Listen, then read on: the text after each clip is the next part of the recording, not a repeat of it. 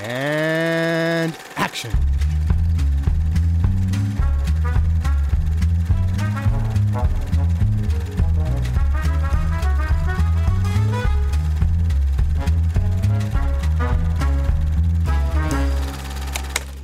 That's the trouble with Harry, is really uh, a, that's typical English humour. They do make jokes about death. One of the most um, tr- fascinating true stories I once heard is that a famous comedian was killed by a piece of shrapnel during an air raid. And at the cemetery, naturally, the a good proportion of the mourners were fellow comedians. And there was a younger one who couldn't resist, you see. This young one nudged a very old one and whispered, he said, How old are you, Charlie? And the old boy said, Oh, he said, I'm 89. The young one said, Hardly seems worthwhile going home, does it? Hallöchen, Hallöchen, Hallöchen und herzlich willkommen zu Directed by Alfred Hitchcock, wo wir die gesamte Filmografie von Alfred Hitchcock, äh, Hitchcock durchsprechen. Ich bin der Johannes und der Luke ist dabei. Hallo. Und der Ted. Hey. Sprechen wir heute jetzt dann die komplette Filmografie von Hitchcock durch oder äh, dann nächstes Mal? Ich hoffe, ich hoff, du hast alles gesehen. Ähm, war Okay. ja angekündigt. okay, ähm, alles klar. Ja, nee, kein Problem.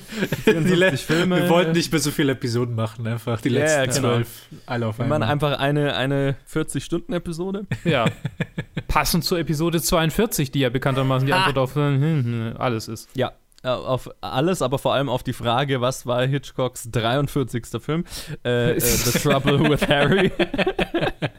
Immer Ärger mit Harry äh, aus dem Jahr 1955 mit, wer spielt denn da so mit, während ich mein Mikro anpasse? John Forsyth. Yes, und äh, Shirley MacLaine und Edmund Gwen. Santa Claus. Yay, Santa Claus. Und äh, bekannt eben aus ein paar Hitchcock-Filmen, haben wir- hatten wir den ja auch schon. Chris, Chris, Crinkle. Ja, ja genau, Ja, korrekt. ja, ja. Und halt Mildred Donnock, Cherry Mathers, Mildred Natwick und, und viele mehr. Und es ist eine Komödie. Dum, dum, dum. Wie wir sie so selten in Hitchcocks Filmografie haben. Und es geht um eine Leiche. Ein, ein, um Harry, der tot aufgefunden wird. Zuerst von einem Kind, dann von einem Jäger, der glaubt, ihn erschossen zu haben und äh, äh, schnell seine Spuren verwischen will. Und äh, nach und nach tauchen immer mehr Leute dieser kleinen amerikanischen äh, Kleinstadt auf und äh, haben alle mit dieser, mit dieser Leiche was zu tun. Mehrere glauben, sie hätten diesen Typ auf dem Gewissen.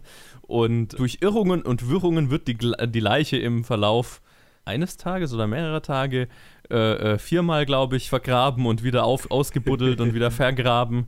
Und es ist äh, alles super trocken, super britisch, aber spielt in Vermont in den USA. Und äh, ja, es ist, es ist, wie ich fand, ein, ein merkwürdiger Film an diesem Punkt in Hitchcocks Karriere und Filmografie. Also es wirkt fast wie so ein, wie, wie fehl am Platz dort. Äh, Ging mir zumindest so, aber ich fange mal, Ted, mit dir an. Wie ging es dir denn mit diesem Film so, was die ersten Eindrücke angeht? Ähm, für mich war das, es ist, es ist was ganz Komisches bei diesem Film. Und zwar habe ich den schon mal gesehen. Mhm. Und das war äh, so vor zwei, drei Jahren, als ich mir Mubi das erste Mal geholt hatte.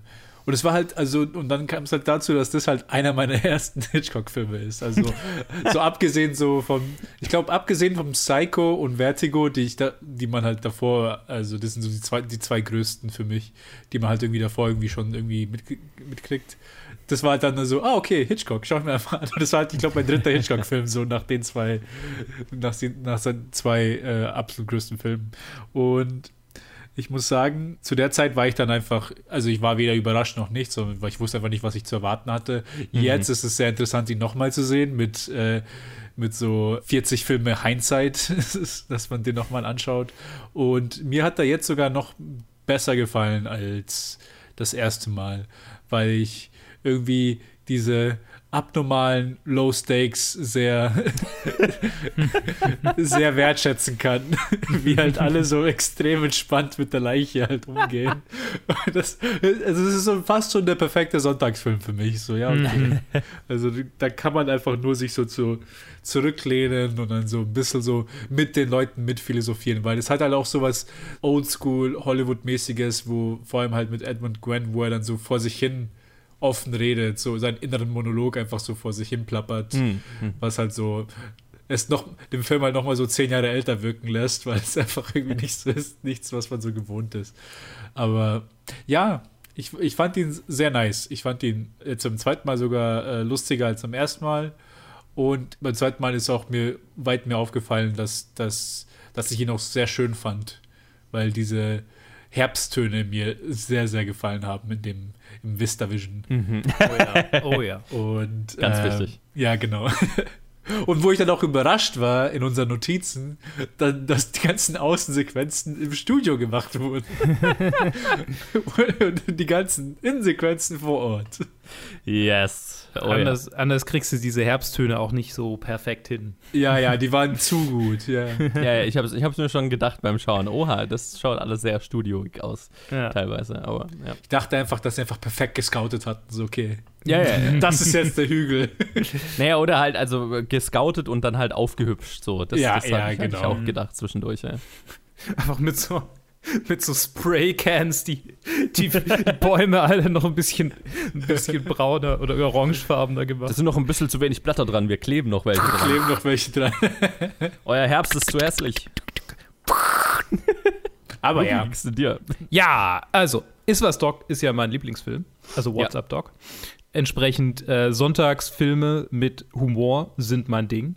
Und tatsächlich äh, hatte ich dieses Wochenende Besuch von meinen Eltern, nachdem ich den Film gesehen hatte und habe dann irgendwie haben sie gefragt, was wir im Podcast machen, weil sie den Podcast nicht hören.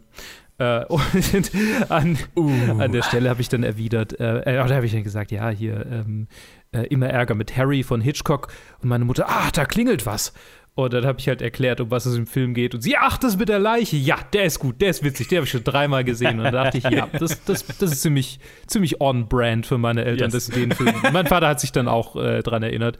Ähm, sehr on-brand für meine Eltern, den Film zu mögen. Sehr on-brand für mich, den Film zu mögen. Und oh Wunder, ich mochte ihn. Ich fand ihn sehr schön, sehr lighthearted, sehr witzig. Ich musste ein paar Mal lachen ich hatte tatsächlich so ein bisschen meine, meine Theaterknochen ähm, sind, sind ein bisschen erweckt worden, dass ich das Gefühl oh, hatte, ja. oh, Stageplay hiervon irgendwie in so einem Dialekttheater, wo man da noch so ein paar Schworbesäckelwitze reinmachen kann. das, das, das wäre, das kann ich mir so gut vorstellen. Das ja. ist so, mm, Dorftheater Deluxe. mm. Aber ja, nee, also äh, habe ich persönlich jetzt nicht so wirklich die Affinität dazu, das tatsächlich zu machen. Aber ich kann es mir vorstellen. ähm, was kann ich sonst noch? Ja, das ist quasi meine Erfahrung mit dem Film gewesen. Ich fand ihn sehr cool. Und ja, Herbst, Herbstzeit, Lieblingszeit. Frühherbst, wo man gerade so noch einen Pulli tragen kann, ohne dass einem kalt wird. Das ist, das ist die perfekte Zeit für mich. Mhm. Hattest du den davor schon mal gesehen? Nee. Ach so, ja, okay. ja genau. Den hatte ich vor. Ja, komm, unwichtig. mein perfekter Sonntag. Okay. äh, nee, weil ich hatte ihn, ich hatte ihn schon mal gesehen. Ist auch, glaube ich, noch gar nicht so. Naja, wobei, ja, fünf, sechs Jahre wird auch schon wieder her sein. Hatte ich, äh, hatte ihn, hatte ihn einmal schon mal gesehen, hatte ihn als ganz lustig in Erinnerung und er hat mir auch wieder ganz gut gefallen. Aber wie gesagt, ich, äh, es, er, er, fühlte sich etwas merkwürdig an, so in, mhm. in Hitchcocks Filmografie. Ich habe mich sehr zurück in die britische, Ende mhm. der britischen Phase seiner Karriere äh, zurückversetzt gefühlt. So positiv wie negativ. Also es, es war, es war sehr merkwürdig. Ähm, einfach weil so äh, die, die letzten paar Mal so drüber geraten. Ja, in Rear Window, da haben sie dieses Studioboden eingerissen und dieses gigantische Set gebaut und es ist so krass aufwendig inszeniert und jetzt hier ist halt einfach so naja, statisch abgefilmtes Dialekttheater. Das eine Pader, Paderbraun Inspector Barnaby-Episode quasi. Ja, genau. ja, aber es ist so ein bisschen fernsehfilmig, ne? Also es, ich fand es mm. ganz interessant, so dafür für Hitchcock, äh, also äh, dafür, dass Hitchcock immer so gesagt hat, ah, wenn der Fil Tonfilm kommt, seine größte Befürchtung ist, dass dann statisch einfach Dialog abgefilmt wird. Well. Wer muss sich es an die eigene Nase fassen? Möchte ich nur mal so in den Raum stellen, ne? Ja. Und äh, ich meine, wir haben es immer wieder hier im Podcast erwähnt. Äh, ich bin äh, im Gegensatz zu Luke, wenn, wenn meine, wenn meine, äh, mein, Theatersensor an, anklingelt, dann ist es eher äh, negativ besetzt dann. Wee, wee, Im, im, Im Film, genau. Und äh, gerade so diese Edmund Gwen erzählt uns sein, sein Innenleben, äh, Monologe und so weiter. Da habe ich mir schon gedacht, okay, das ist jetzt äh, nicht, nicht wirklich filmisch alles, aber ja, und ich meine, so, so, dieser, dieser super trockene Humor, der hat mir schon, der hat mir schon stellenweise sehr Spaß gemacht und stellenweise habe ich mir gedacht, okay, das ist jetzt, das ist sogar zu trocken für mich. und, und vor allem habe ich dann hinterher so gelesen, Herr Hitchcock hat so im Interview gesagt, ja, die, dieser Moment, wo Edmund Gwen gerade die Leiche ganz am Anfang des Films hinter sich herzieht und dann kommt diese, die Frau den Berg hoch und fragt ihn einfach, uh, what seems to be the problem, Mister? Und er hat, er hat immer so gesagt, okay, das ist so ungefähr sein Peak Verständnis von Humor. Das ist das Lustigste, was er sich vorstellen kann. Einfach diese Interaktion. Ist einfach so, äh, dieses einfach Ignorieren dessen, dass der eine Leiche mit sich rumträgt. Und ja, äh, kann ich sehen. Bisschen mehr Spritz brauche ich dann, glaube ich, dann doch für, für, für, für mein Peak-Humorverständnis. Aber äh, ja, wie gesagt, also ich habe auch stellenweise sehr gelacht. Äh, also einfach wegen der makabren also das, die, dieser, der, Maka die, der makabre Ansatz hier, der ist natürlich schon sehr mein Ding. Ja, und deswegen, also es ist, es ist definitiv ein unterhaltsamer Film, so, aber halt so ein bisschen so ein Oddball in, in, in dem Moment. Und ja, bin, bin gespannt, wo der bei uns allen in den Listen letztendlich gelandet ist, weil ich habe das Gefühl, es könnte, könnte doch sehr unterschiedlich sein. Ah, ich weiß nicht. Wahrscheinlich. Okay, okay. Ich habe ich hab, ich hab, ich hab mir, jetzt bei dem Film habe ich mir wirklich gedacht, es kann passieren, dass ich ihn nochmal verschiebe mhm. weil ich mir nicht hundertprozentig sicher bin, da wo ich ihn gerade jetzt stehen habe. Mhm. Ich habe ihn während des Gesprächs schon das dritte Mal verschoben, also. Okay, ja, genau. Nice. Okay, Und der okay, Abend okay. ist noch lang. Ja, ja, ja, wollte gerade sagen. Also bringt es ja nichts, wenn ich jetzt irgendwie rumspekuliere davor. Mhm. Weil, ähm, okay. Ich bin wie so ein Hütchenspieler. Oh, was kommt ja. denn jetzt raus? Jetzt habe ich so ein Bild von Luke im Kopf, wie er, wie er diese, seine Letterbox-Liste hin und her schiebt, wie so ein Hütchenspieler. So. Wo wird der Wände landen? Ah. Schließt eure Wetten ab hier. So, äh, eine, eine kleine Historie zu diesem Film. Yes. Äh, ich ich habe ich hab relativ übersichtlich viele Notizen, weil der Großteil der Biografien, die ich lese, nicht so viel Interesse an diesem Film hatten, offensichtlich. Hä? Verstehe ich nicht. Keine Ahnung. Achso, keine Ahnung. Merkwürdiger, merkwürdiger Zufall. Äh, von allen Filmen in Hitchcocks Vertrag bei Paramount, wir hatten es ja, kleiner Recap, wir hatten es ja die letzten Episoden davon, dass er jetzt bei Paramount so unter dem luxuriösesten Vertrag seiner Karriere gelandet ist. Haufen Kohle, Haufen Extras und äh, ja, für die ersten fünf Filme, die mit Namen benannt waren, auch noch so, dass das nach acht Jahren die Rechte zurück an ihn gingen und so weiter. Und dass er da halt die volle kreative Freiheit hat, größtenteils. Ähm, von all diesen Filmen, die in diesem Vertrag äh, benannt waren, war äh, Paramount, hatte Paramount auf äh, diesen Film hier, Trouble with Harry, am wenigsten Bock. Und ich kann sehen, warum. Ne? Also, ich sage ja, ja, Oddball in dieser ganzen Reihe. Aber Hitchcock wollte ihn definitiv machen, teilweise halt einfach aus Spaß an der Freude, weil er halt das Buch lustig fand und aber auch tatsächlich so als Entlastung äh, von dem, was er sonst die ganze Zeit gemacht hat. Was ich auch sehen kann. Ich meine, Ne? Man muss ja nicht immer den ganzen Häuserblock aufbauen, um einen Film zu machen. auch auch wenn es hier ja dann teilweise doch so gemacht wurde aus, aus Notwendigkeit, aber dazu vielleicht gleich noch mehr. Der, der, Film basiert auf einem sehr dünnen Buch, das hat irgendwie 100 irgendwas Seiten oder so, äh, von Jack Trevor Story. John Michael Hayes, der Autor, der zu der Zeit ja bei Hitchcock und angestellt war, hat das Drehbuch gesch äh, geschrieben und hat äh, Hitchcock sehr früh da, äh, versucht davon zu überzeugen, doch ein paar Actionsequenzen oder ein bisschen Suspense, Spannung in diesen Film einzubauen, aber Hitchcock äh, und das ist sehr paradox wollte das Buch so, detail, so, so originalgetreu wie möglich verfilmen. Hm. Okay. Das ist, ich meine. Weird. Vielleicht, weil es zusätzliche Arbeit gewesen wäre, sich mit dem Autoren dran zu setzen und mehr zu. Also, so, so quasi, okay, Urlaub, Urlaub. Ja, genau. Ich, also, ich habe Urlaub. Vielleicht war das nix. Ja, vielleicht war das der Modus. So, okay. Also ich habe mir vorgenommen, das ist der Film, den ich mache, weil ich mal ein bisschen was Leichteres machen will. Also, keine Und Ahnung. Bei Gott, den mache ich. du kannst dein Drehbuch schreiben, ob, ob du willst. Ich nehme dieses Buch mit ans Set. So. ja, und zuerst wollte Hitchcock ähm, äh, Grace Kelly wieder haben für, äh, für die Rolle. Ich meine, ne, es ist. Äh, also für die, für die äh, Shirley MacLaine-Rolle, äh, merkwürdige Vorstellung ja, tatsächlich. Ganz ja, ich wollte also, gerade sagen, das also, ist so, sie ist einfach zu groß für diese mhm. Ja, total. Also ich, das können wir gleich noch drüber reden, aber ich finde der, die Besetzung aus No-Names ist genau das Richtige, was dieser Film auch braucht, weil so ein, äh, also Ja. So eine Grace Kelly wäre da tatsächlich einfach, ist, ja, wir kommen gerade von irgendwo To Catch a Thief und so und das ist halt einfach so äh, großes, glamouröses Kino und jetzt ist halt, sind wir hier so, wie gesagt, in so kleinem Dialekttheater mehr oder weniger, das ist halt Mhm. einfach komisch. Ja, die konnte zu der Zeit nicht, weil sie in Vertrags, äh, vertragliche Auseinandersetzung mit MGM geraten war und da mittendrin steckte.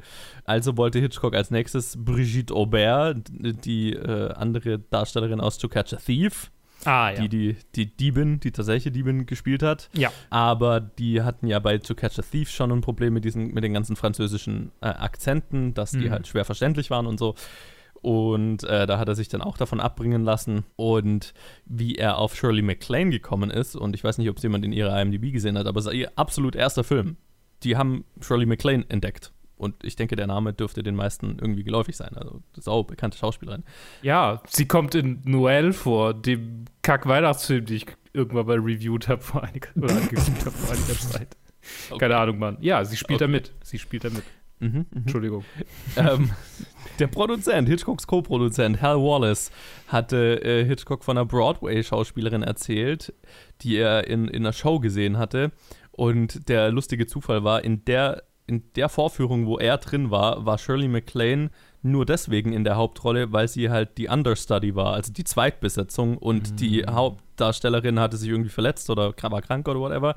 Und deswegen hatte sie diese eine Aufführung dieses Stücks ist da dem Produzenten ins Auge gefallen. Die haben, hatten schon irgendwie mal einen Screentest dann vereinbart. Und äh, Hitchcock hat sich dann mit ihr, mit ihr getroffen und hat sie wohl nach ihrer Erzählung dann so gefragt, naja, was sie denn schon so gemacht hat in Sachen Film und Fernsehen und so weiter. Gibt es irgendwelche Filme oder Sendungen, die man mit ihr sehen kann? Und dann hat sie halt einfach gesagt, naja, ich habe noch nichts gemacht. Äh, soll ich wieder gehen? und äh, darauf hat Hitchcock wohl gesagt, und das muss ich auf Englisch sagen, was auf Deutsch keinen äh, Sinn macht, äh, well, that makes you about the color of a shamrock, doesn't it? Also, weil green, ne, Ah ja. Mm. green sein. Genau, dann hat sie gefragt, ob, sie, ob, ob das schlimm wäre, ob sie wieder gehen sollte. Und dann hat er gesagt, natürlich nicht. Das heißt lediglich, dass wir weniger Knoten zu entwirren haben. Sie haben den Job. Nice. Ich meine, das hat er ja schon immer mal gemacht, dass er Leuten halt einfach einen Job gegeben hat, ohne, also gefühlt so aus Bauchgefühl raus, ne, ohne, ohne irgendwelche, Ja, ja, ja, ich kann mich irgendwas zu hinterfragen, so, also, ne, auch, wie, äh, wer hat darüber geredet hier, ähm, ähm, der, der äh, äh, Herb gespielt hat, Jo, ähm, äh, d- ja, wie hieß er, keine Ahnung, also der Herb auch halt. gesagt hat, ne, äh, ja, ich bin ja, ich bin ja eigentlich äh, viel zu jung für die Rolle und äh, ne, nicht so viel gemacht und so und das war ihm halt irgendwie egal, also ich habe so das Gefühl, wenn er das Gefühl hatte, er kann mit der Person ganz gut, dann war das der Rest irgendwie wurscht. Ich habe mich tatsächlich ein bisschen gewundert, warum, warum sie nicht ihn als Jäger besetzt haben mit so einer richtig schlechten Perücke. Herb. Ja. Wäre Hätte ich Wer- gemacht. wär gut gewesen. Oh ja, das hätte den Film noch mal, noch mal höher, höher bei mir. Oder, oder der Typ, der, der, der, der Arzt, der die ganze Zeit rumspaziert und in dem Da- Buch da- ja, liest. das, Das, das wäre die Rolle gewesen. das wäre gewesen, ja. Ja. Oh, das hätte super gepasst, ja. ja. Da- das wäre es gewesen, weil ich glaube, der Jäger da war wohl von vornherein klar, dass er halt mit seinem Kumpel Edmund Gwen einfach nochmal arbeiten will. ja mit dem er ja einfach schon seit seiner britischen Karriere ein paar Mal zu tun hatte. Äh, Hitchcock wollte auch natürlich Cary Grant zuerst für den männlichen Hauptdarsteller, den Künstler. Und äh, ja, das ist dann äh, t- ziemlich schnell geplatzt daran, dass halt einfach Cary Grant eine exorbitante Gage wollte und äh, kein, keiner Bock auf seine Diva-Art hatte. ja. Ich meine, auch, auch hier wieder, ne? Also äh, Grace äh, Kelly und Cary Grant in diesem kleinen verschlafenen Nest. Äh, ne- nee. Nee. Obwohl, ob, obwohl dann der Ausgesuchte schon irgendwie so, ein, so eine charming Cary Grant Impression irgendwie gemacht hat. So einfach, so die ganze Art der Charakter. Also kann mir gut vorstellen, dass er für Grant vielleicht geschrieben war, aber dann halt ein Nobody den gekriegt hat. Na, geschrieben war er für niemanden, weil das war ja einfach, Ja. die haben einfach das Buch abgefilmt. Ach so, ja, ja, klar. Yes. Da wurde nicht viel an den Charakteren gemacht. Aber es, Also hier es, ist schon so, es ist schon so ein bisschen der stereotypical Leading Man irgendwie. Ne? Ja, absolut. Also sowohl Cary Grant als auch die Rolle. Ich meine, ja. Und John For Forth Forsyth ja auch so ein bisschen vom Aussehen her. Aber Mhm. ähm, ich finde, also, obwohl das halt so schon, also der, er vielleicht noch eher so, eine, so ein bekannteres Gesicht äh, vertragen hätte, als jetzt die äh, Shirley MacLaine-Rolle. Auch bei ihm schadet es, finde ich, nicht, dass man noch kein, kein vorher gefertigtes Bild von ihm hat, ne? Ja. Mhm. Also von dem Darsteller. Dass ich kein, kein Baggage mit in, in diese Rolle mit reinbringe. Und das hat mir eigentlich ganz gut gefallen. Also das ganze Ensemble ist eigentlich total nett und es war auch ganz erfrischend. Also deswegen, also der, der Film ist so ein bisschen ein Oddball in, der Karriere, in diesem Karriereabschnitt, aber an, auf der anderen Seite war es natürlich auch einfach so ein bisschen erfrischend, so einfach mal was Kleines, Lustiges für zwischendurch zu haben mit einem netten, britisch orientierten Ensemble-Cast, äh, Mhm. der ein bisschen charmant sein darf und das war's. Ne? Da sind sie, finde ich, alle gut drin. Das war's. Mehr wollen wir nicht. Ich fand's gerade lustig. Ich habe gerade gesehen, die beiden älteren Damen, die Schauspielerinnen, heißen beide Mildred. Ja, Mildred Nedwick und Mildred Dunnock. That's Sehr funny. schön. Ja, so hat jede Epoche irgendwie ihre alte Damen-Namen. ich finde es schön, ich habe gerade rausgefunden, John Forsyth war ja der Charlie in Charlie's Angels. Also sowohl der Ja, Serie als auch ja, den ja. 2000er-Verfilmungen. Mhm. Also Spielfilm-Varianten. Ja, der hat schon auch ganz schön Karriere hingelegt. Also, Ziemliche Fernsehkarriere, aber ja, aber ich meine, Ja. das ist ja vollkommen. das ist eine, Äh, also, ein Karriere ist respektabel. Karriere, ja, ja. yes, absolut. Also, äh, äh, nicht nur Shirley MacLaine ist hier, äh, hat hier, also ich meine, bei- für ihn war es nicht der Start der Karriere, aber auch, auch relativ früh und äh, bei ihr ja der volle Start der Karriere und sie ist ja also eine der bekanntesten Schauspielerinnen ihrer Zeit gewesen, eine Mhm. Zeit lang. Ja. Muss aber sagen, für mich war es schon irgendwie schon so heimisch, also mit Gwen wiederzusehen. Vor allem, weil ich mir das erste Mal in der Rolle gesehen hatte, weil das ja mein erster, so einer meiner ersten Filme war. Und dann sind wir dann durch Hitchcock gegangen und dann sehe ich ihn dann in so in einigen von seinen älteren Filmen, in, in den britischen Filmen. Und selbst da, als er dann diese ganz kurze Rolle hatte bei Foreign Correspondent, da war ich auch so, ah, Edmund Gwen, der ist auch Ja, kurz ja. drin, ja, wie schön. Und jetzt halt, jetzt ist er auch wieder da. Fand ich, fand ich sehr angenehm. Irgendwie, er macht mir Spaß. Er macht diese Art von so halt seichte, seichte Komödie, ist halt schön. Er ist halt die Entspannt. Verkörperung eines sweet old mans. Ne? Ja, genau. Mhm. Ob es jetzt Santa Claus ist oder hier halt der äh, äh, äh, in Rente gegangene Bootskapitän. Der nie weiter als eine Meile von der Küste entfernt war oder zehn. Yes, yes. Tatsächlich war auch irgendwie das Buch, war ein britisches Buch und da war er halt äh, Kapitän auf der Themse. Ah, ja. Ähm, Ah, und, und sie haben halt, sie haben das schon amerikanisiert, aber halt barely. Mhm. Also äh, das, die, die Umgebung spielt eigentlich keine Rolle und äh, wenn, wenn, man, wenn ich so an diesen Film zurückdenke, dass die keinen britischen Akzent haben, ist fast schon weird. Ja, ja, total. Einfach weil es sich so britisch anfühlt. Ne? Ja, ja, ja, ist- absolut. Da, da, da erwartet man irgendwie jede Sekunde, dass, dass jetzt jemandem Blood Sausage angeboten wird oder so. Blood Pudding. Ja, ja, es ist so. Also es fühlt sich halt durch und durch wie ein Teil aus Hitchcocks britische Karriere an. Hm, total. Es ist ja Look und, Look und viel seiner, seiner britischen Karriere. Ja, genau. Günstigere, günstigere Produktion. Also zumindest was die Kamera angeht. Oh ja. Vielleicht äh, machen wir damit weiter. Mhm. Ähm, also Hitchcock hatte sich eigentlich darauf gefreut, diesen Film on Location drehen zu kö- können und er hat auch ganz bewusst, er und Elmer haben ganz bewusst äh, äh, Vermont als, als äh, Drehort ausgewählt, äh, weil sie da ein paar Mal halt durchgefahren sind, so auf, auf Rumreisen und so und halt die Gegend super schön fanden und halt unbedingt im Herbst so dieses Herbstbild dieser Gegend einfangen wollten. Und ähm, ja, kaum, kaum waren Crew und Darsteller dort angekommen, um mit dem Dreh zu beginnen, äh, ist ein Hurricane durch die Gegend gezogen und hat halt äh, die gesamte Landschaft verwüstet. Ja, und dann haben sie sich so ein bisschen verholfen, dass sie halt, um, um zu drehen, um überhaupt zu drehen, quasi lauter Innenlocations gedreht haben. Also die ganzen Häuser von innen und so weiter.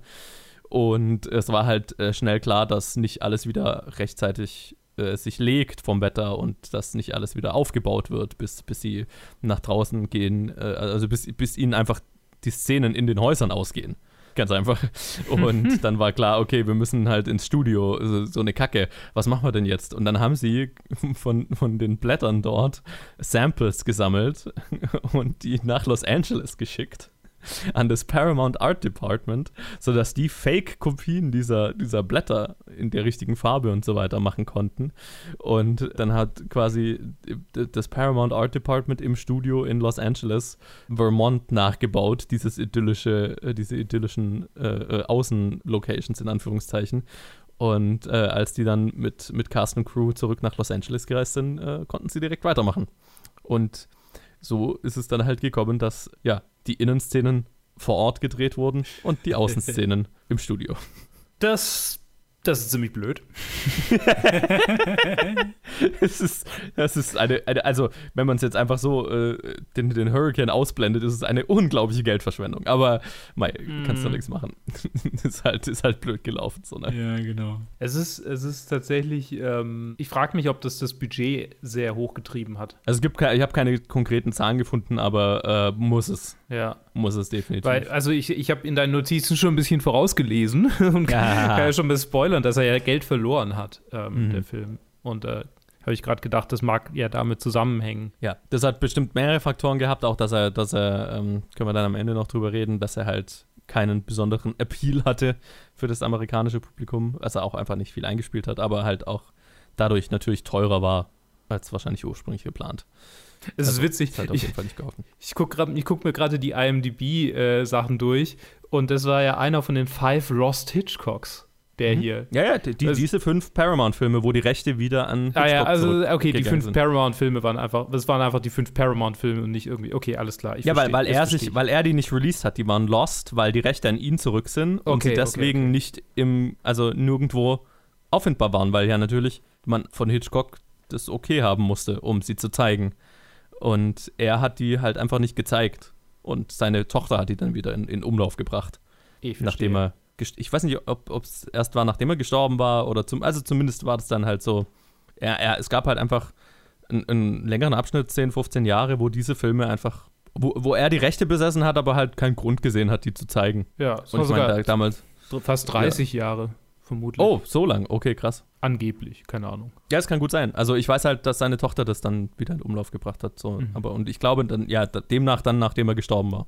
Ne, weil wenn, wenn der jetzt 55 rauskam, dann sind die Rechte 8, äh, 63 an ihn zurück. Und dann, wenn die in den 90ern das erste Mal wieder gezeigt wurden. Ja, dann sind es schon über 30 Jahre, ja. Ja. Ja, und also interessant, dass er das halt nicht gemacht hat. Ich meine, es gibt ja schon solche Strategien. Also Disney ist da ja ganz bekannt dafür, dass die ihre Filme A sehr geizig sind, was es angeht, ihre Filme überhaupt nach ihrem Original Run wieder im Kino zu zeigen. Ne? Also mhm. ist schwer da als Kinobetreiber so einen, einen älteren Disney-Film zu zeigen. Und die haben den bekannten Disney Vault, wo sie halt einfach ihre Filme künstlich aus dem Verkehr ziehen für eine ganze Zeit lang. Äh, also das ist halt so eine ganz wie ich finde, sehr dreckige Business-Strategie, um halt quasi den, äh, äh, äh, die Nachfrage an diesem Film zu steigern, zu steigern, zu steigern. Und dann feierst du den großen Re-Release dieses Films und dann gibt es einen neue, neuen Kino-Run und neue Blu-ray Remastered, bla bla bla. Mhm. Und aber so, die, die, die Nachfrage ist halt künstlich erzeugt worden, dadurch, dass du den Film einfach nicht gezeigt hast, dass er nicht verfügbar war. Und ich glaube, bei Hitchcock war es das mit Sicherheit Teil davon, aber auch so dass er wahrscheinlich die Notwendigkeit nicht gesehen hat. Ich meine, okay. bei manchen von diesen fünf Filmen schon schade. Ja, also ich meine halt, es gab, also ich meine jetzt die, die monetäre Notwendigkeit, die ah, ich gesehen ja, klar, hat. Klar. Na, also er hat es halt nicht gebraucht, die zu zeigen. Und mit Sicherheit war da auch Strategie dabei. Ja, klar. Und ich meine, für seine Nachkommen hat es sich offensichtlich gelohnt. also kannst nichts sagen. Ich bin ja froh, dass wir, dass, dass wir die Filme alle zu Gesicht bekommen haben. Oh ja. Und, und nicht zur Zeit diesen Podcast machen, wo die verloren waren. Nur noch rausfinden, wer The Mountain Eagle versteckt hält. Der ist irgendwo auf dem genau. Berg. ja, genau. In irgendeiner österreichischen Hütte oder so. Ja, ich glaube, da haben die gedreht. so irgend so eine Filmrolle. Oh, Bewacht von einem Oger. uh. Wollen wir mal über einzelne äh, Szenen dieses Films reden? Ja. habt, ihr, habt ihr denn äh, äh, Szenen, die ihr besonders lustig fandet oder die euch besonders im Gedächtnis geblieben sind? Ich finde, eine Szene, die mir besonders im Gedächtnis geblieben ist, war, als sie dem Arzt versuchen, das alles zu erklären. Das hat mich ein bisschen an die Richterszene in, in äh, äh What's Up Doc erinnert, an die Endszene, wo quasi das ganze Chaos im mhm. kulminiert. So, mhm. so ich finde das immer, ich finde das einfach ein cooles Stilmittel, so, so ein total äh, verworrenen Film, also quasi so einfach, wenn man mal drauf sicht, verworrenen Film zu drehen, den Plot irgendwie so komplett schnell zusammenzufassen, halte ich auch für einigermaßen unmöglich. Und ja. die Charaktere versuchen dann irgendwie das quasi einem Außenstehenden zu erklären. und, und, niemand hat so die hundertprozentige Wahrheit und alle müssen sich so quasi gegenseitig so ein bisschen unterstützen und der wird dann noch, verw das verwirrt ihn dann noch mehr und ja, das ist sehr witzig. Ja. Hä? What? Ja, also das war, also. Ja, ich muss sagen, also mir hat mir eigentlich die ganzen Szenen bei der Leiche haben mir halt gefallen.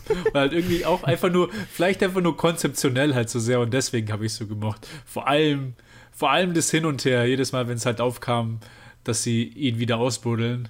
Mhm. Und vor allem war halt der Kapitän halt äh, Gwens Charakter, wie er dann so, okay, nimmt er wieder die Schaufel, gehen wir wieder zurück.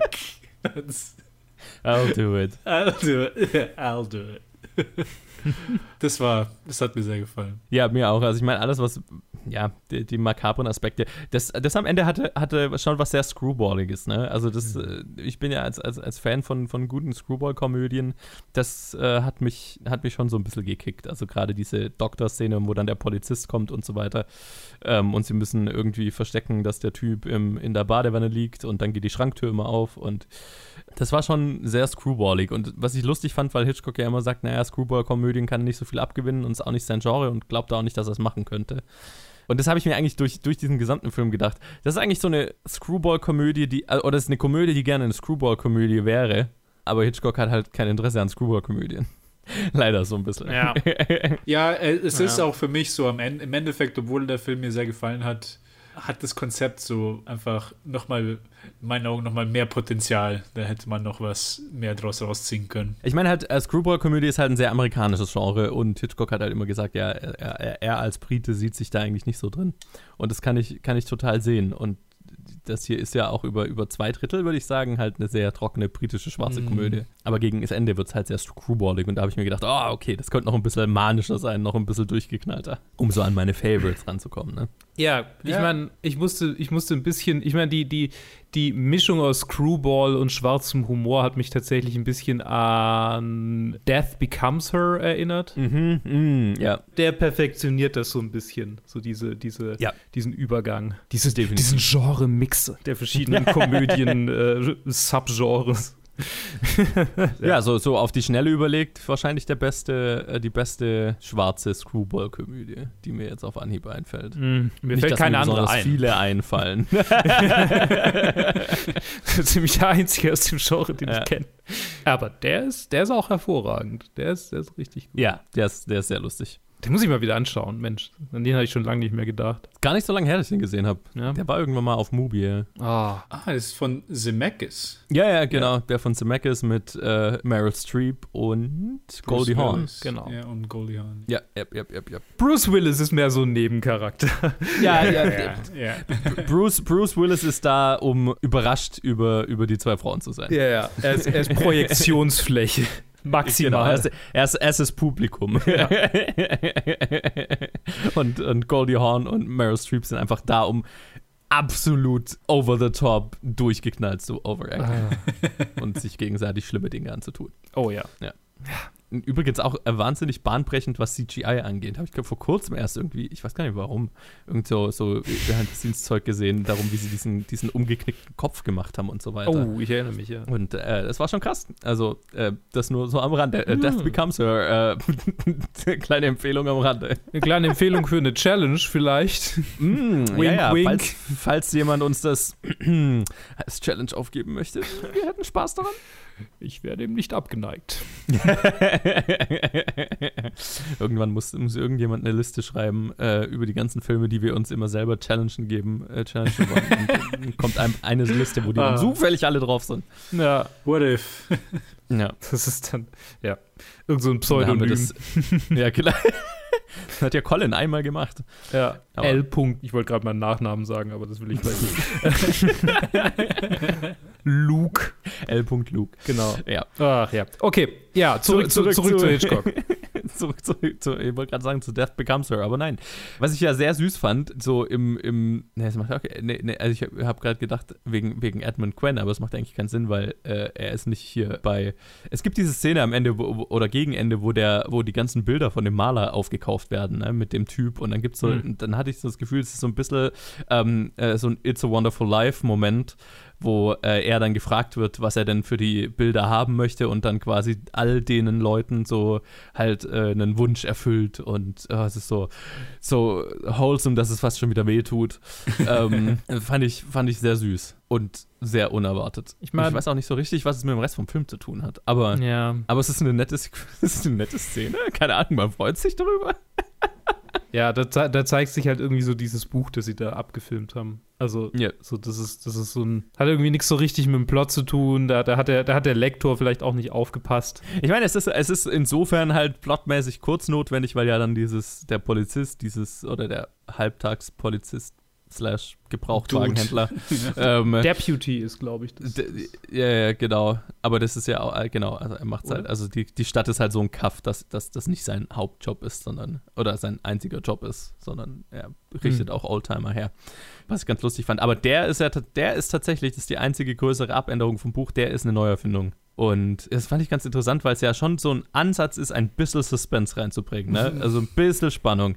Man, es gibt diesen Moment am Ende, wo man kurz denkt, okay, äh, fliegt jetzt auf oder was fliegt jetzt auf und können sie es schaffen, den, den Typ von, von sich abzulenken. Relativ wenig für einen Hitchcock-Film. ja. Und auch relativ spät. Aber es ist drin.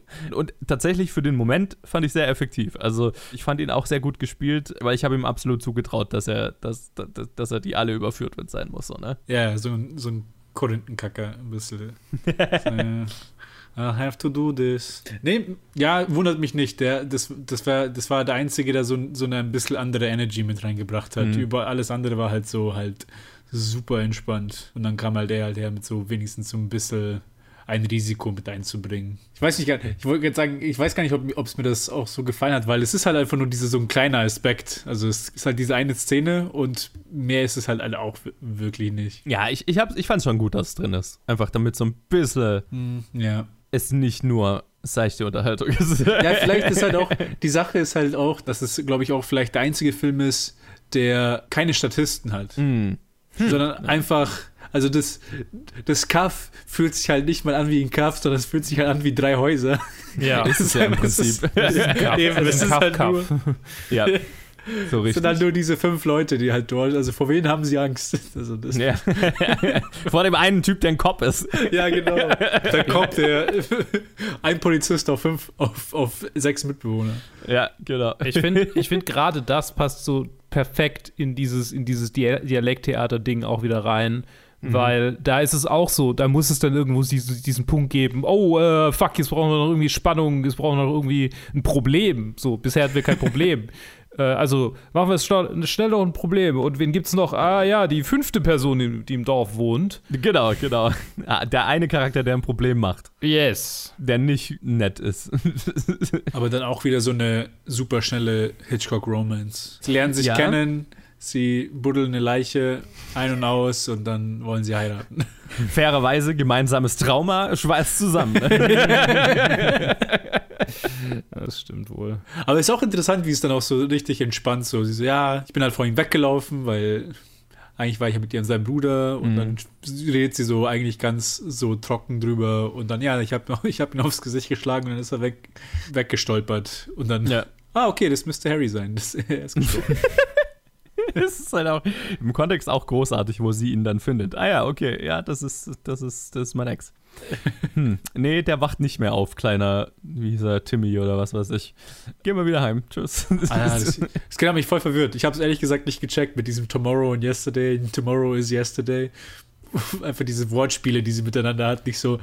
Ah, pausiere ich das jetzt schnell, um das zu entziffern in meinem Kopf, aber ich habe gerade keine Zeit. Lass mir einfach weiterlaufen. Ich meine, es war ja auch so, das, das wirkte schon so ein bisschen typisch, typisch 50er oder wie, wie Kinder in den 50ern gesehen wurden, halt im amerikanischen Entertainment zumindest. Ja, ja. Das ist auch so Zeit von Little Rascals und sowas, ne? Das ist schon sehr Klischeekind für ein 50er, also ein Klischee 50er Jahre Filmkind. So. Mhm. Äh, so den, den, die, die, die, die frechen Dialoge, die er hat und so.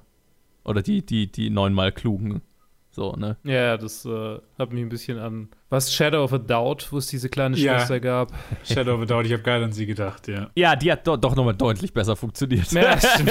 Das stimmt. Ja, ja, nee, das, das ist richtig. Die, die fand ich sehr charmant. Hier den. äh, Ich meine, der Junge macht seinen Job Ja, ich meine, in Ordnung. aber also. sie haben ja nicht so viel Auswahl. Es gibt halt einen Jungen in diesem Dorf. Genau. ja. Aber der war tatsächlich wohl auch davor schon in Sachen. Also das, der, der war ein Ja. Kinderdarsteller der, der damaligen Zeit. Der war in irgendwelchen Ah, okay. TV-Serien und so. Also ein, ein, ein erfahrener Kinderdarsteller. Hat man, hat man finde ich, auch gemerkt. Der hat schon gewusst, was er macht. Mir hat auch das Ende ganz gut gefallen, wo ihn der Maler zuerst anmaulen will, die Leiche wieder zu finden und dann fängt er sich neben seiner zukünftigen so, ah, go boy oder was auch immer, oder nennt er ihn Sohn oder ich weiß auch nicht. Oh ja. Keine Ahnung, das ist dieses, äh, man muss echt auf, auf dieser Wellenlänge sein, um Ja.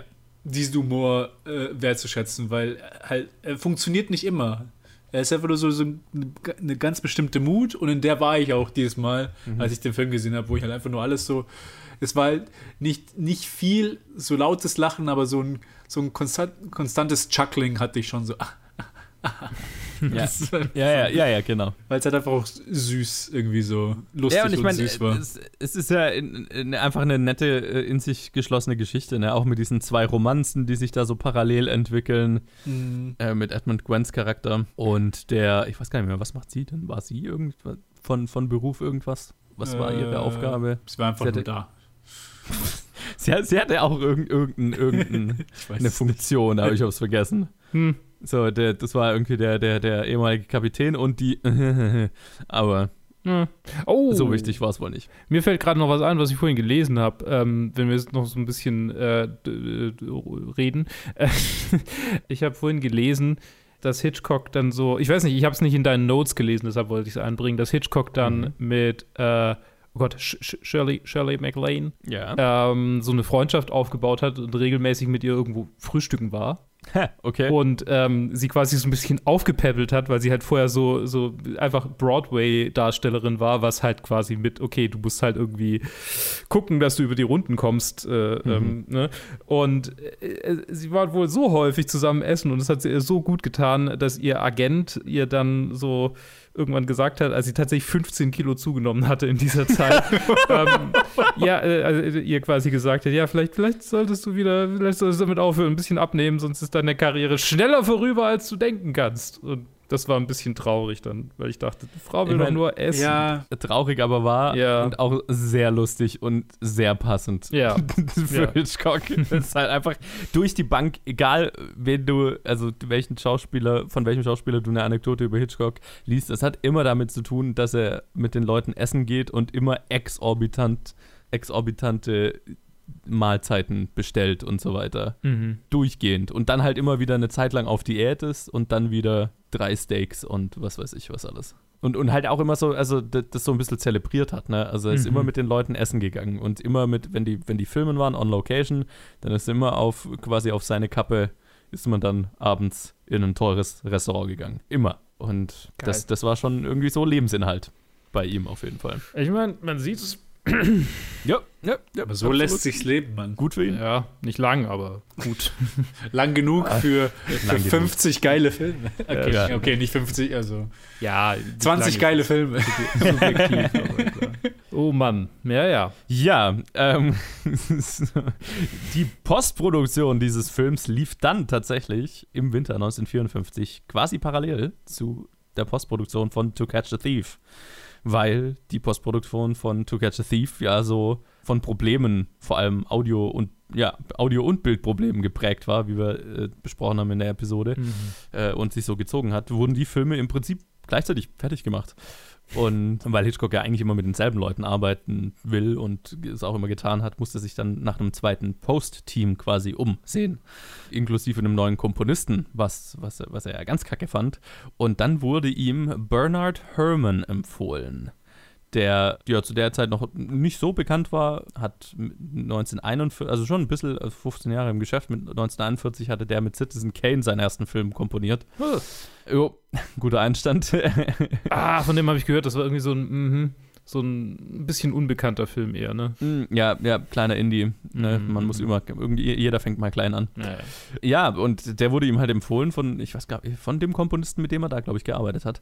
Und äh, Herman hatte einen Ruf, sehr schwierig zu sein, sehr arrogant, sehr streitlustig. Und Hitchcock und er haben sich blendend verstanden. Zumindest an diesem ersten Film. Also da entwickelt sich dann schon so eine Hassliebe irgendwann, aber ähm, die kamen wohl gut miteinander klar und haben die nächsten acht Filme zusammen gemacht Ach, Hitchcocks Mensch. Karriere. Also die bekanntesten Hitchcock-Musiken sind von Bernard Herrmann, inklusive dem Hitchcock.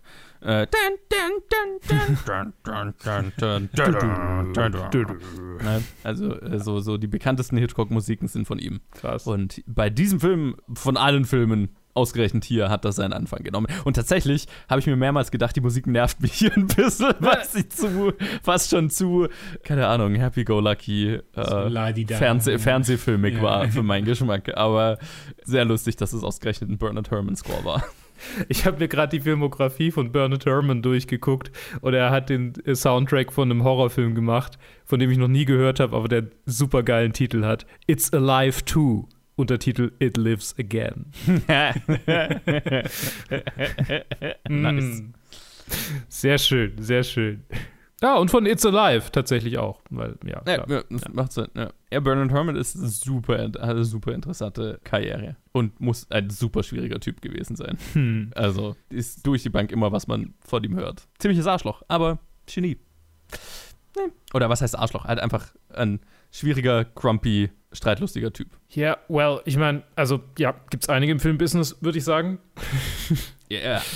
Aber schön, dass Hitchcock gut mit ihm arbeiten konnte. Das ist manchmal, manchmal so komisch, ne? dass gerade die Leute, von denen es dann so heißt, ja, okay, der ist exzentrisch oder er ist schwierig, äh, dass die dann irgendwie manchmal perfekt passen und manchmal komplett sich aneinander aufreiben und das ist irgendwie so ein bisschen Cointoss, ob es klappt oder Ja, nicht.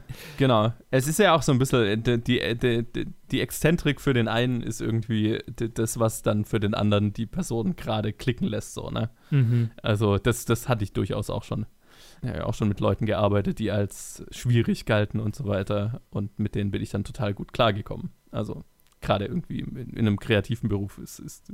Also ist mir das schon öfters vorgekommen. Also, ne, es muss halt für einen, muss halt für einen funktionieren. Muss halt irgendwie eine Wellenlänge haben. Und ich meine, die, die, die beiden gehen auch irgendwann im Streit auseinander, aber, Mhm. aber ich meine, nach acht Filmen. Irgendwann geht man sich auf die Nerven. Denke ich auch. Also, ich meine, also die einzige, mit der er irgendwie durchgängig mehr als acht Filme zusammengearbeitet hat, ist seine Frau. Ja. ja und, und seine, seine Kameraleute. Ja. Ja. Wie viel mehr Filme hat er denn bitte nach den acht gemacht? Wahrscheinlich auch nicht mehr so viele, gell? Kann- Ja, Sechs, d- äh, sieben, acht. jetzt zehn haben wir noch, glaube ich. Ja, also nur noch nur ein paar Filme mehr. Ja, stimmt. Ja, ja, ja. ja. Ein, ein, zwei Filme, glaube ich, ohne ihn. Aber sonst, ja. Okay. Ist das der Rest von Hitchcocks Karriere. Ja, und der Film kam dann irgendwann raus und war ein ziemlicher Misserfolg und hat eine halbe Million Dollar verloren.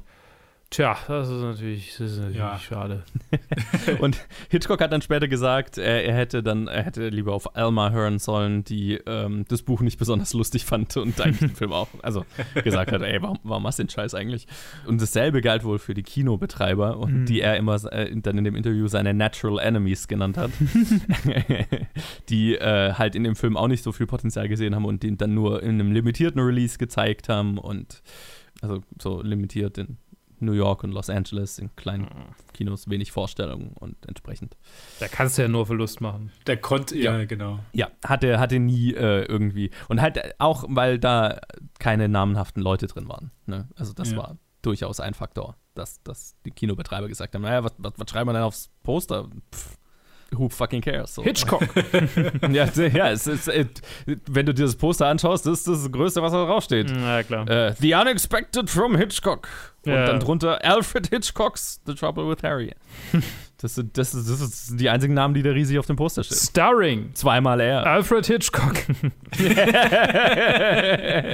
Oder halt dann der, der, der bekannteste ist halt einfach Edmund Gwen und der war halt einfach zu der Zeit äh, schon alt und ja. Ne? Naja. Ich habe tatsächlich äh, auf IMDb gelesen, wobei da, ich habe jetzt natürlich auch keine Source gefunden, weil man kann IMDb einfach reinschreiben, was man will, dass Alfred Hitchcock angeblich ähm, gesagt hat, es wäre einer seiner Lieblingsfilme von ihm gewesen. Ja, ja, ja. Okay. Das äh, ist absolut richtig. Witzig. Ähm, skurril, ne? Manchmal, welche, welche Hitchcock-Filme er selber hasst und welche er gut findet. Aber ja, dem hat er bis zum Schluss in wärmsten Erinnerungen gehabt. Das, das, da da war er vielleicht einfach ein bisschen zu edgy. Ey, ne, ich glaube, es liegt schon einfach daran, weil dieser Film einfach 100% seinen Humor verkörpert. Ja, okay, ja. Und das ist halt nicht unbedingt ein Humor, den gerade ein amerikanisches Publikum, also ne, für die es ja dann letztendlich am am meisten gemacht hat, teilt. Ja, aber meinst du nicht, dass das irgendwie so, so, so Leute fragen ihn so, ja, was ist ihr Lieblingsfilm? Und er denkt sich so innerlich, hm, vielleicht ist es ja dieses gewaltige Kostümdrama Rebecca oder vielleicht ist es, ist es Vertigo oder vielleicht ist es. Nein, ich sage es einfach den Outlaw. Ich sage so, so wie wenn ich sagen würde, Jamaica in ist mein Lieblings-Hitchcock. Das ist einfach so der edgy Pick. Das ist so der, ja, ich sage es halt so ein bisschen, kleines bisschen. Ich meine, klar, es ist sein Humor, aber gleichzeitig wäre es auch sein Humor, einfach irgendwas zu sagen. Das nicht Ja. das ist, was die Leute erwarten. Tatsächlich schätze ich ihn nicht so ein. Ja. Und auch so aus den Interview, also ne, den Interviewpassagen, gerade in dem äh, Hitchcock Truffaut Interview, wo die, dieses Zitat raus ist, ne, dass es sein, einer seiner Lieblingsfilme ist, das, das wirkt schon sehr authentisch, ne? Da redet er drüber, was ihm, was ihn, warum er den Film gemacht hat und was ihm alles daran gefallen hat. Und man hat, ich, ich zumindest habe so ein bisschen das Gefühl gehabt, okay, das ist halt so ein kleines Passion Pro Project gewesen, wo er es mit seinem Kumpel Edmund Gwen gemacht hat und wo er keine riesigen Disaster-Stories halt einfach davon hat. Jetzt mal abgesehen, da na, er musste im Studio drehen, aber das war jetzt Ja. nicht schlimm. Es, war halt einfach keine anstrengende Produktion, die er mit einem guten Kumpel gemacht hat und wo er genau seinen Humor einmal umgesetzt hat, wovon er dann auch selber sagt, okay, den finden halt nicht viele lustig, aber für mich ist das das Lustigste, was ich mir vorstellen kann, so Ja. diese Szene, wo Ja. die Frau da kommt. Ich hatte schon das Gefühl, es ist ehrlich, aber kann natürlich sein, dass es ein kleiner Edgelord war. Ich weiß nicht. Es ist halt einfach so ein angenehmer Film. Weil ja. ich, auch als Film macht er halt auch kaum Fehltritte. Die Sachen, die halt nicht funktionieren, die funktionieren von vornherein für manche Leute nicht. Es ist nicht so, dass er jetzt irgendwie irgendwas, wo man halt merklich sagen kann, ah, das hätte er so viel besser machen können oder was auch immer oder das hätte er verändern müssen, sondern einfach nur, es ist halt genau diese Art von Film und für diese Art von Film war es ziemlich gut. Ja, das ist ein solides, solides Dialekttheater, wie gesagt. Ja. Wo ist der denn auf euren Listen gelandet? Ja. Platz 17. Über The Lodger sogar tatsächlich und unter Blackmail. Ja, ich weiß, The Lodger ist total abgerutscht. Ich weiß nicht, wie das passiert ist. Ja, ich meine, bei mir ist Lodger auch auf Platz 18. Also. uh. Aber, aber ich meine, da ist halt sehr viel Gutes in den Top 20. So, ne? Ja. Ja. Unter ja, anderem ist dieser Film. und Jamaica Inn ist tatsächlich nicht mehr. Der ist jetzt auf Platz 21. Oh, okay. Oh, das ist ja bei mir schon lange nicht mehr. Der ist bei mir auf Platz 27.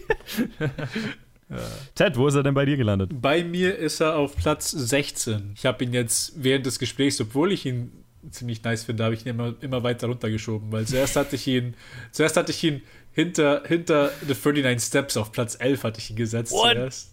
What? Und dann habe ich mir so die Filme dann so immer neben den angeschaut, die Bilder. Ich so, ah nee, den müsste ich aber nochmal runter. Und nee, den nochmal runter. Und dann nee, nochmal runter. Und jetzt mittlerweile ist er halt hinter The Man Who Knew Too Much und über Sabotage. Wow. Huh. Also bei mir ist auf Platz 24.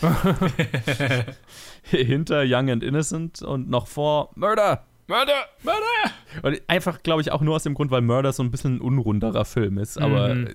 der, der Murder war mal noch davor. Aber ich meine, da habe ich mir gedacht, naja, Trouble with Harry ist einfach schon eine runde Sache.